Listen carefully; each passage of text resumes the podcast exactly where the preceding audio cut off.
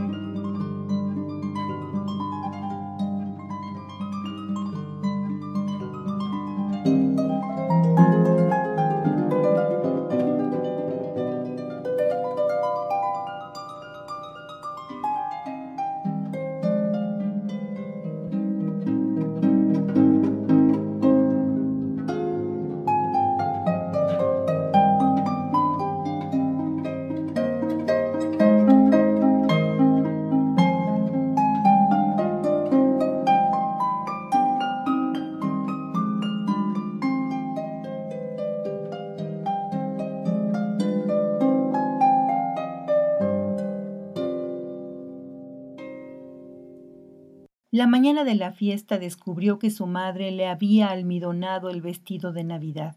Y a la tarde, después que le lavó la cabeza, le enjuagó el pelo con vinagre de manzanas para que le quedara bien brillante.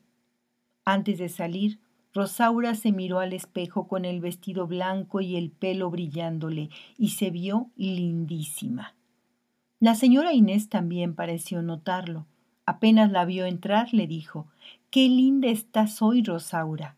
Ella con las manos impartió un ligero balanceo a su pollera almidonada. Entró a la fiesta con paso firme, saludó a Luciana y le preguntó por el mono. Luciana puso cara de conspiradora. Acercó su boca a la oreja de Rosaura. Está en la cocina, le susurró en la oreja, pero no se lo digas a nadie, porque es un secreto. Rosaura quiso verificarlo. Sigilosamente entró en la cocina y lo vio. Estaba meditando en su jaula. Tan cómico que la chica se quedó un buen rato mirándolo y después, cada tanto, abandonaba escondidas la fiesta e iba a verlo. Era la única que tenía permiso para entrar en la cocina.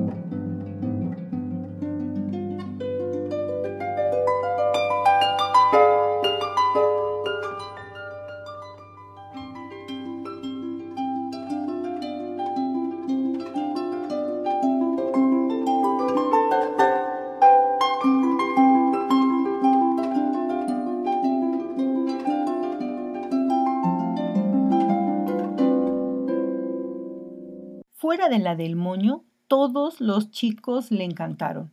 La que más le gustaba era Luciana con su corona de oro. Después los varones. Ella salió primera en la carrera de embolsados y en la marcha agachada nadie la pudo agarrar. Cuando los dividieron en equipos para jugar al delegado, todos los varones pedían a gritos que la pusieran en su equipo. A Rosaura le pareció que nunca en su vida había sido tan feliz.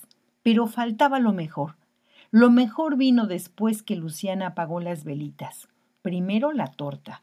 La señora Inés le había pedido que le ayudara a servir la torta y Rosaura se divirtió muchísimo porque todos los chicos se le vinieron encima y le gritaban ¡A mí! ¡A mí! Rosaura se acordó de una historia donde había una reina que tenía derecho de vida y muerte sobre sus súbditos. Siempre le había gustado eso de tener derecho de vida y muerte. A Luciana y a los varones les dio los pedazos más grandes y a la del moño una tajadita que daba lástima.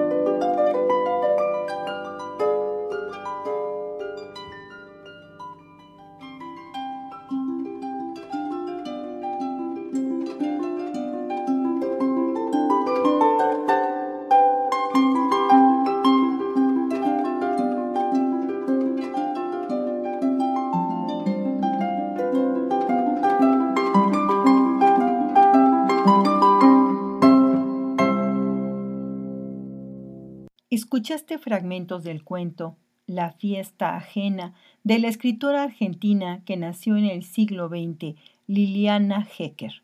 Anímate a leerlo completo, búscalo y disfrútalo. También escuchaste fragmentos de la sonata número 3 para arpa en do menor de Sofía Dusek.